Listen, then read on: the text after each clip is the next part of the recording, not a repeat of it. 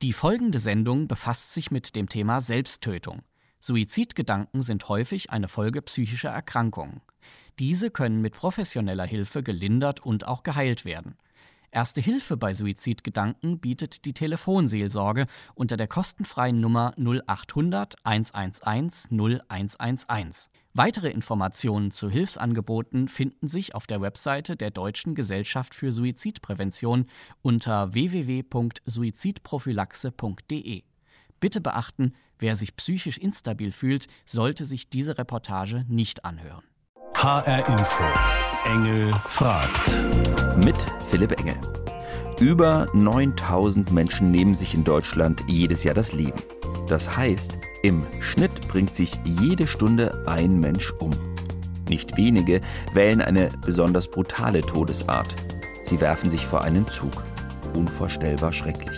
Nicht nur für die, die sich umbringen, sondern auch für alle anderen Beteiligten. Trotzdem ist der Freitod auf der Schiene die fünfthäufigste Suizidart. Warum werfen sich so viele Menschen vor den Zug? Warum bringen sich Menschen überhaupt um? Und was tun sie anderen damit an? Diesen schwierigen Fragen will ich nachgehen, heute bei Engel fragt. Meine Suche nach Antworten beginne ich in Frankfurt. Das ist übrigens eine der Städte in Deutschland, die in Sachen Selbstmord zu den traurigen Spitzenreitern gehört. Was kriegen andere Menschen davon eigentlich mit? Fahren Sie manchmal Zug? Ja. Ja.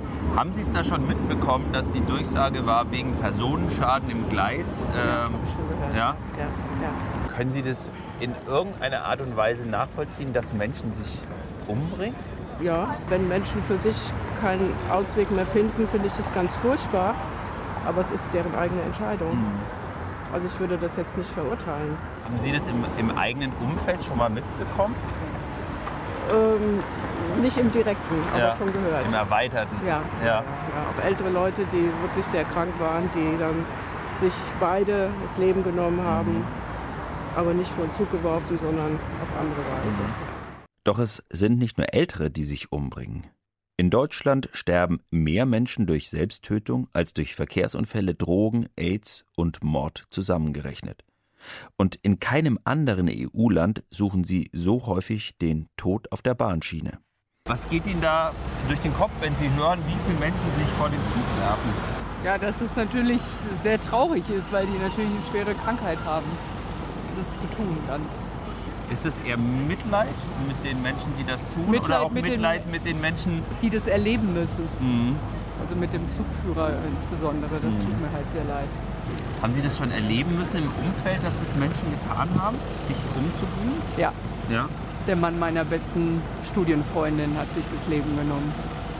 Was hat das in Ihnen ausgelöst? Tiefe Verzweiflung, weil ich das mit meiner Freundin damals äh, hautnah und jahrelang durchlitten habe, das mhm. Thema, bis es einigermaßen aufgearbeitet war. Die wäre halt selber fast hinterhergegangen. Ich fand das schon erstaunlich. Ich habe mich eine Stunde lang mit Menschen unterhalten und jeder, wirklich fast jeder kannte jemanden im näheren oder weiteren Umfeld, der sich umgebracht hat. Warum bringen sich Menschen um? Warum werfen sie sich gerade vor den Zug, so wie zum Beispiel Nationaltorhüter Robert Enke? Zehn Jahre ist das jetzt schon her.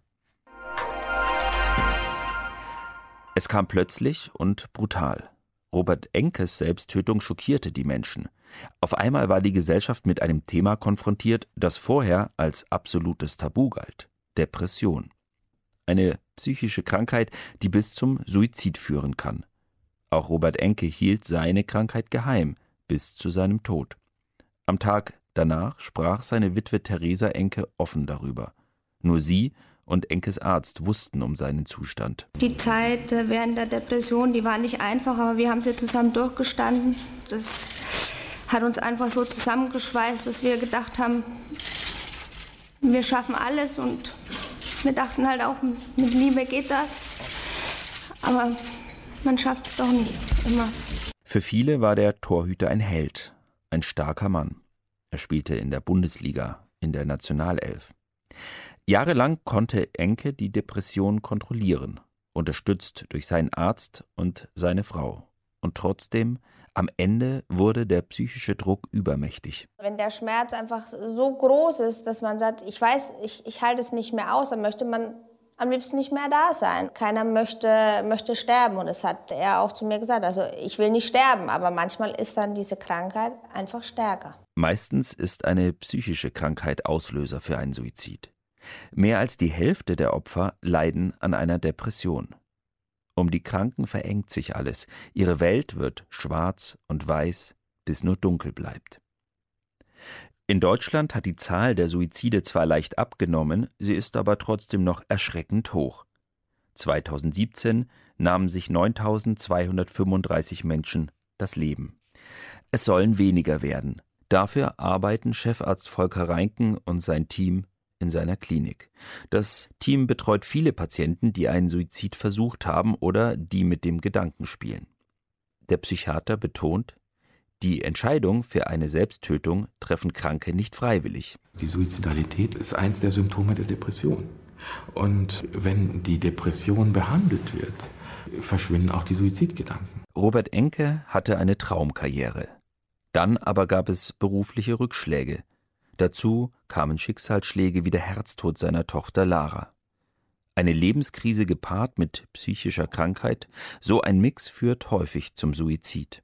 Doch auch andere Anlässe können den Anstoß geben, wie etwa eine negative Lebensbilanz oder die Diagnose einer schweren Krankheit. Bislang steigt die Zahl der Suizidopfer mit dem Lebensalter. Die meisten Menschen töten sich in der Altersgruppe zwischen 50 und 60 Jahren. In letzter Zeit aber wächst die Zahl junger Menschen, die sich das Leben nehmen. Eines aber bleibt über all die Jahre konstant. Zwei von drei Suiziden verüben Männer. Aus seiner Therapiearbeit weiß Volker Reinken, für psychisch Kranke können sich Situationen unerträglich anfühlen, die für Außenstehende gar nicht dramatisch wirken. Wir erleben das ein und dieselbe Situation oder ähnliche Situation, den einen so stark trifft, dass es zur Suizidalität führt und den anderen eben nicht. Das heißt, es, ist ent, es kommt gar nicht auf die Situation an sich drauf an, sondern äh, wie die Person die Situation verarbeitet. Robert Enke tötete sich, indem er sich von einem Zug überfahren ließ, beim Bahnhof neben seinem Wohnort. So gab es viele unfreiwillig Beteiligte. Rund 500 Menschen wählten 2017 in Deutschland den Schienensuizid eine besonders brutale Methode, sich umzubringen. Weitaus häufiger ist der Tod durch Erhängen, Vergiften, einen Sturz aus großer Höhe oder Erschießen. Erst dann kommt in der Statistik der Tod vor dem Zug. Warum suchen Menschen ausgerechnet diesen gewaltsamen Schienentod? Psychotherapeuten sehen diese Wahl der Todesart als eine Botschaft. Welche Form des Suizids jemand wählt, erkläre sich aus der Persönlichkeit, des psychisch Kranken. Es ist so, dass manche Menschen keine Möglichkeit finden, Aggressionen äh, nach außen zu bringen, sodass sich dann irgendwann im Rahmen dieses suizidalen Geschehens, der Ausweglosigkeit, sich so viel Aggression angestaut hat, die dann, weil sie nicht nach außen gerichtet werden kann, die Person gegen das eigene Selbst richtet, was dann zu solchen Formen des Suizids mit gigantischer Gewalt führt. Der Suizid als letzte Botschaft der verzweifelten Person an die Welt. Eine Botschaft, auf die die Hinterbliebenen nicht mehr antworten können. Warum werfen sich Menschen vor den Zug? Der Psychiater Volker Reinken hat mir auch erzählt, dass es einigen Menschen, die sich umbringen, auch darum geht, nochmal ein letztes Signal zu setzen. Also nach dem Motto, mich hat nie jemand gesehen und jetzt sollen mich alle nochmal wahrnehmen und ihr anderen sollt auch leiden. Apropos Leiden, wie geht es eigentlich den Menschen, die in so einen Suizid mit verwickelt sind? Ich bin jetzt verabredet mit dem Lokführer Meinhard Bahr. Er hatte das große Unglück, schon zweimal in seiner Laufbahn einen Menschen zu überfahren. Einen der Unfallorte möchte ich mit ihm zusammen besuchen. Morgen. Moin, Philipp Engel, grüß Sie. Meinhard. Meinhard. Meinhard, ja. Sollen wir du sagen? Ja klar, bleiben wir beim Du. Ja? Ja, vielen Dank, dass du gekommen bist. Gerne. Ähm, war das hier? Nein, äh, circa 600 Meter oben in der Kurve, von Offenbach her kommend. direkt am Gleis äh, steht ein Stromkasten noch von der Verteilungsanlage. Da hat er dahinter gesessen und hat gewartet. Der hat hinter dem Kasten. Genau. Das heißt, du hattest keine Chance, ihn zu sehen, oder? Nee. Sollen wir ein Stück dahinter gehen? Können wir gerne. Fühlt sich komisch an. Der Weg zu einem Ort, an dem sich ein Mensch auf so brutale Weise das Leben genommen hat. Begleitet von demjenigen, der unfreiwillig zum Werkzeug des Selbstmörders wurde. Ist es jetzt so schwierig, das dahin zu gehen oder da Nee. noch mal? Nee. Eigentlich nicht. Ja. Also ähm, ich bin wirklich über den Punkt drüber weg. Ich habe psychologische Hilfe ja in Anspruch genommen. Und ich muss wirklich sagen, ohne die psychologische Hilfe würde ich heute wahrscheinlich nicht mehr fahren. Der Moment, ähm, an dem das passiert ist, was erinnerst du dich da? Also weiß ich noch einen genauen Moment. Er hatte so einen Trainingsanzug an, so einen hellblauen Trainingsanzug angehabt. Und ähm, ja, er kam also wirklich mit drei Schritten und einen Satz davor. Das sieht man immer wieder. Also das vergisst man so nicht. Also das sind gewisse Bilder, die man nicht los wird. Aber es sind nicht nur Bilder, die bleiben, sagt Meinhard Bar. Am schlimmsten sind eigentlich die Geräusche. Also wenn, jemand, wenn man jemanden überfährt, in dem Moment, wo er richtig vor den Zug springt, das ist wie als wenn ein äh, wassergefüllter Luftballon platzen wird. Dieses Krachen der Knochen, also das werden Sie hören. Und diesen Ton bekommen Sie nie wieder raus. Das tut weh. Das steckt in einem drin, aber man kann es äh, vergessen machen. Das, also, das geht aber wirklich nur mit psychologischer Hilfe. Mit Vergessen machen meint Meinhard Bar verarbeiten. Er musste vor allem lernen, dass er keine Schuld trägt am Tod des Mannes, erzählt er mir. Noch heute passiert er diese Stelle hier als Lokführer fast täglich. War das am Anfang das Gefühl, man ist Täter oder ist man Opfer? Ja, man, man, man bekommt beides. Äh, Man ist ein bisschen hilflos. Man ist mit der ganzen Sache irgendwo hilflos ausgesetzt. Man wird irgendwo benutzt von einer gewissen Person für irgendwas, was man eigentlich gar nicht möchte. Also ist man auf der einen Seite ist man, ist man Täter, weil man es tut. Aber man ist auch, ähm, ja, man ist auch das Opfer eigentlich. Also man ist mehr Opfer wie Täter. Über die Zeit, vielleicht vom Anfang bis heute, hat da eher die Wut überwiegt auf denjenigen oder war es Mitleid oder was waren das für Gefühle? Also ganz am Anfang war es wirklich teilweise immer wieder Wut. Also man hat ja wirklich äh, Schwierigkeiten. Man hat ja wirklich, also die ersten drei, vier Nächte sind grausam. Man schläft einfach nicht. Ähm, ohne Medikamente kommen sie nie zum Schlafen, weil sie die ganze Nacht grübeln. Hätte ich denn nicht sehen müssen oder irgendwas. Also sie machen sich immer Gedanken, hätte ich das irgendwie verhindern können. Wenn man aber wirklich mal dann äh, das über, überarbeitet hat und hat dann wirklich dann diese, diese Sachen mal durchgedacht und hat dann erklärt bekommen, wie weit das mit den Leuten ist, dann sagt man, okay, ja, da ist auch wieder Mitleid dann irgendwie einfach da. Trotz alledem bleibt halt immer, immer wieder das übrig, wir sind die Benutzten. 120 Stundenkilometer zeigte damals sein Tacho. Um zum Stehen zu kommen, braucht die Bahn mehrere hundert Meter. Wie lange hat es gedauert, bis du wieder fahren konntest? Ja, ich bin nach drei Wochen mit meinem Teamleiter zusammen hier die Strecke abgefahren. Da war es soweit okay für mich. Aber dann am übernächsten Tag meine eigene Schicht wieder aufgenommen. Bin ab Bebra gefahren und musste dann da aufgeben. Habe Schweißausbrüche bekommen, Verkrampfungen bekommen. Habe hinter jedem Stromkasten gesucht, ob eventuell jemand stehen könnte, der mir von Zug springt. Also ich konnte einfach nicht mehr bis Fulda fahren. Ich habe mich dann ablösen lassen müssen. Und nach wie vielen Monaten konntest du dann wieder sozusagen halbwegs symptomfrei fahren? Ich bin dann, ja, waren fast acht Monate, wo ich dann vom Tag des Unfalls bis ich zur ersten Schicht wieder fahren konnte, wo ich sage, jawohl, es hat mir nichts mehr ausgemacht. Insgesamt war Meinhard Bar vier Monate in psychotherapeutischer Behandlung. Eine Frage geht mir nicht aus dem Kopf. Warum schaffen es Menschen in so tiefen Krisen offensichtlich selten, sich rechtzeitig Hilfe zu holen? Florian hat mir am Telefon gesagt, er könne mir dazu etwas sagen. Sein Bruder hat sich vor neun Jahren das Leben genommen. Florian wartet jetzt in Darmstadt auf mich. Hallo Engel. Grüß Sie. Darf ich Ihnen was zu trinken anbieten? Gerne. Danke, dass wir kommen durften.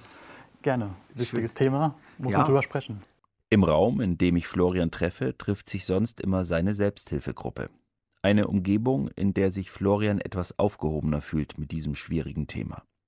Die Gruppe hat Florian selbst ins Leben gerufen, um seine eigene Trauer besser verarbeiten zu können. Die Trauer um den Verlust des eigenen Bruders. Er hat sich ähm, ja, erhängt in den frühen Morgenstunden geplant an einem Ort, den er sich ausgesucht hat in der Stadt.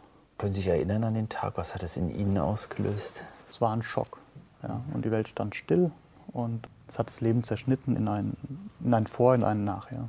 Ja. Hat sich das in irgendeiner Art und Weise vorher angedeutet? Dass das so enden würde, nicht. Nee. Das hat uns dann alle letztendlich überrascht und den Boden unter den Füßen weggezogen, ja, wie man so sagt. Ähm, ich wusste, dass mein Bruder sich nicht wohlfühlt im Vorhinein, aber dass das so endet, das war irgendwie dann, damit hat man nicht gerechnet, nein. Was war das für ein Mensch, sein Bruder? Ja, war 24, war noch etwas größer als ich und noch etwas breiter, aber nicht ähm, kräftig, sondern eher athletisch. Es war ein sensibler junger Mann, so würde ich sagen. Mhm. Er hatte Freunde, er ging auf Veranstaltungen, hatte seine Musikgruppen, die er mochte. Hat Ihr Bruder darüber geredet, über seine Depression? Also dieser Begriff Depression ist nie gefallen. Ich meine, es ist ja was sehr Intimes. Mhm. Ich glaube, darauf passen manche Leute auch sehr stark auf. Dass sie diesen Bereich vor den anderen verborgen halten. Genau, ja. Mhm. Vielleicht sogar auch für sich selber? Ich glaube schon, dass man manche Sachen auch nicht wahrhaben möchte. Vielleicht ja auch, weil Depression immer noch ein gesellschaftliches Stigma ist. Wer eine Depression hat, bekommt schnell einen ganz bestimmten Stempel aufgedrückt. Also ich muss da sehr an einen Satz denken, den ich mal gehört habe. Ach, hätte ich nur zum Beispiel ähm, Diabetes oder hätte ich Krebs, dann wissen die Leute, was ich habe. Ja, und dann wissen sie, das ist eine Krankheit. Mhm. Aber wenn man sagt, man hat anscheinend Depression, dann hat es etwas Degradierendes. Man ist nicht voll Herr seiner Sinne, für immer, mhm. unbelastbar. Ja. Vielleicht auch so, so ein Versager-Image? Ja, vielleicht gehört es auch dazu, ja. Also gerade bei jungen Leuten könnte ich mir vorstellen, dass ja auch ähm, Selbstwertgefühl eine ganz wichtige Sache ist. Inwieweit hat es vielleicht auch mit Leistungsdruck zu tun? Also dass man einfach funktionieren möchte? Man will ja im sozialen Gefüge will man ja irgendwie eine Position haben ja, an seinem Arbeitsplatz, in, unter seinen Kommilitonen und sonst wo. Als ja immer eine Sache, die sich über Vergleichen definiert.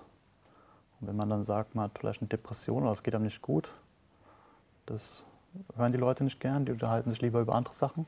In der von ihm gegründeten Selbsthilfegruppe hat Florian viele Menschen kennengelernt, die genau wie er einen Angehörigen durch Suizid verloren haben. Erzählen andere in der Gruppe Ähnliches, also dass sie nicht geahnt haben, wie schlecht es ihren Angehörigen geht? Es gibt ähm, Gemeinsamkeiten. Und zwar kommt es doch oft vor, dass die Leute das so empfinden, als ob die Person, die sich suizidiert, dann doch auch vorher verstellt hat. Dass sie nochmal ein anderes Leben haben als das, was sie gesehen haben. Und dann kommt auch die Frage auf, wie gut kann ich die Person denn eigentlich? Ja. Könnte man das jetzt nochmal durchleben, wird man ganz anders an die Sache rangehen. Mhm. Wird vieles viel ernster nehmen und auch mit dem Verständnis, dass jemand vielleicht nicht die Kraft hat, sich selbst zu helfen, ihm viel mehr Unterstützung geben. Wo können Menschen, die von suizidalen Gedanken gequält werden, Hilfe und Unterstützung bekommen? Bei der Recherche bin ich auf eine Einrichtung gestoßen, die vor allem jungen Menschen Hilfe anbietet. Geholfen wird ihnen dort von anderen jungen Leuten. Niemanden interessiert es, wie es mir in meinem Inneren geht. Solange ich Fassade zeige, ist es toll, aber dahinter, ich fühle mich einsam und kraftlos. Ich kann nicht mehr. Solche Mails wie die von Sarah hat Johannes täglich in seinem Postfach. Der Elektrotechnikstudent arbeitet ehrenamtlich bei U25, einer deutschlandweiten Suizidprävention, die auf Beratung durch Gleichaltrige setzt. Johannes berät Jugendliche per Mail. Auch die Mail von Sarah beantwortet er. Liebe Sarah, ich heiße Johannes, bin 22 Jahre alt und studiere in Nürnberg. So wie du schreibst, scheint es dir wirklich schlecht zu gehen. Ich finde es echt stark, dass du trotzdem die Kraft dazu hattest, hier Hilfe zu holen. Ich möchte dir gerne helfen. Unter welchen Problemen leiden die jungen Menschen, die sich an die Beratungsstelle wenden? Einmal Schulstress, Beziehungsstress, wenn sie mit ihren Eltern nicht klarkommen, so wie man es auch von sich manchmal kennt. Das ist ähm, ganz normal. Und dann natürlich auch Sachen wie Suizidgedanken, mit denen sie nicht umgehen können oder selbstverletzendes Verhalten. Viele der Hilfesuchenden bei U25 sind suizidgefährdete Jugendliche. Die Altersgruppe unter 25 Jahren ist die mit der höchsten Rate an Suizidversuchen in Deutschland. Und über 600 junge Menschen nehmen sich jährlich tatsächlich das Leben. Oft sehen gerade Jugendliche nur noch diesen Weg aus der eigenen Not, auch weil sie noch keine Erfahrung damit haben, Krisen zu bewältigen. Ich möchte einfach einschlafen und dass alles Leid aufhört und sich in Luft auflöst.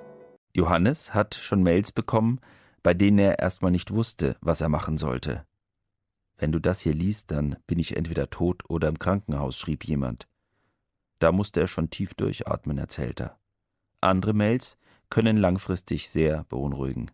Wenn zum Beispiel eine Hilfesuchende immer düstere Gedanken schreibt und immer weniger schreibt und immer hoffnungsloser. Da fangen bei Johannes dann die Spekulationen an. Ist das nur eine Pause oder ist wirklich etwas passiert? Hat er vielleicht etwas falsch gemacht? Wenn Johannes nicht mehr weiter weiß, berät er sich zum Beispiel mit Jennifer Katzer, eine der Teamleiterinnen von U25 der Caritas Nürnberg. Sie bildet die Berater aus und steht später ständig im Kontakt mit ihnen. Jetzt dieser abrupte Abbruch, das ähm, ja, eine Möglichkeit wäre natürlich, ähm, ihr nochmal zu schreiben. Und vielleicht kannst du auch sogar noch so was reinschreiben, was dir so einfällt an Kompetenzen und Ressourcen, die sie hat. Mhm. Ähm, Gerade wenn man vielleicht in so einem Tief ist, ähm, ist es ja wichtig, dass jemand ja. anders ähm, das einem nochmal so erzählt, was einem alles aufgefallen ist. Mhm. Ja. Die Idee ist ja, in einer schwierigen Situation, wo jemand scheinbar niemand hat zum Reden, da zu sein und einfach ein offenes Ohr zu haben.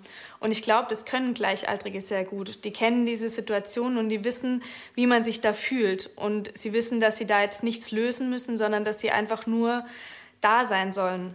Und ich glaube, das kann jeder Mensch. Die Berater von U25, sie werden für viele junge Hilfesuchende zu engen Vertrauten, die ihnen helfen, wieder zurück ins Leben zu finden.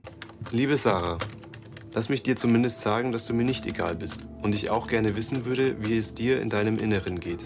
Auch wenn du es im Moment nicht so sehen kannst, ich denke, dass du sehr viel wert bist. Auch wenn es solch tolle Hilfsprojekte gibt, mir wird immer klarer, wie wahnsinnig schwierig es für manche Menschen sein muss, die in einem ganz, ganz tiefen Loch sitzen, sich da irgendwie wieder rauszuarbeiten. Wie soll das gehen, wenn das Leben überhaupt nicht mehr lebenswert scheint? Der Mann, den ich als nächstes treffe, hat versucht, sich umzubringen, ist aber noch rechtzeitig gerettet worden. Und er hat es geschafft, sich aus diesem tiefen Loch wieder rauszukämpfen. Wie hat er das gemacht? Mario Dieringer heißt er. Und ich muss zugeben, es ist schon ein etwas mulmiges Gefühl zu wissen, ich rede jetzt gleich mit jemandem über seinen eigenen Selbsttötungsversuch. Hallo. Fein. Ja, schön, dass es geklappt hat. Ja, finde ich auch toll. Dankeschön. Bitteschön, dass sehr Sie, gern. Dass Sie mit uns darüber reden. Ich fange jetzt einfach mal an. Mhm. Wie lange ist es das her, dass Sie versucht haben, sich umzubringen? Das war am 28.12.2014, mhm. morgens um neun, als mein Gehirn plötzlich verrückt spielt und eine Entscheidung getroffen hat, wie ich es immer nenne. Mhm. Ich hatte damals ähm, eine SMS bekommen, die einfach nur blöd war, aber jetzt nichts Dramatisches, nicht so dramatisch, dass man sich deswegen hätte das Leben nehmen wollen. Und plötzlich habe ich angefangen zu weinen und ich konnte es nicht mehr stoppen. Und irgendwann habe ich angefangen, eine Schlaftablette nach der anderen in mich hineinzuschaufeln. Mhm. Und ich war mir die ganze Zeit eigentlich darüber bewusst, dass jetzt etwas total schief läuft.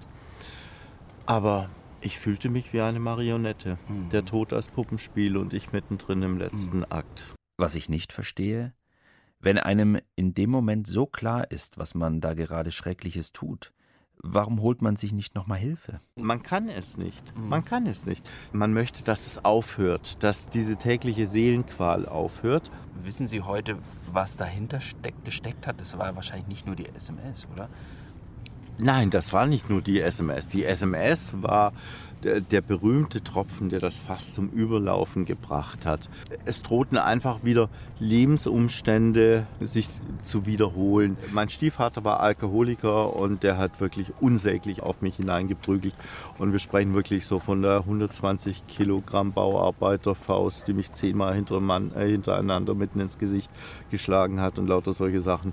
Und der hat mich wirklich durch meine Kindheit geprügelt. Und egal, was ich gemacht und getan habe, es war nie gut genug. Und es hieß immer, du hast kein Talent, du kannst nichts, du bist sowieso äh, viel zu blöd und aus dir wird nie irgendetwas werden. Und daraus hat sich auf der einen Seite ein Muster entwickelt, das mir auf der einen Seite sagt, du bist niemals gut genug und die andere äh, Seite sagt, deshalb musst du noch viel besser werden, noch viel größere Sachen machen. Also ein ganz brutaler Leistungsdruck. Äh, letztendlich ja. Eine schlimme Geschichte. Für Mario ging sie aber noch viel heftiger weiter.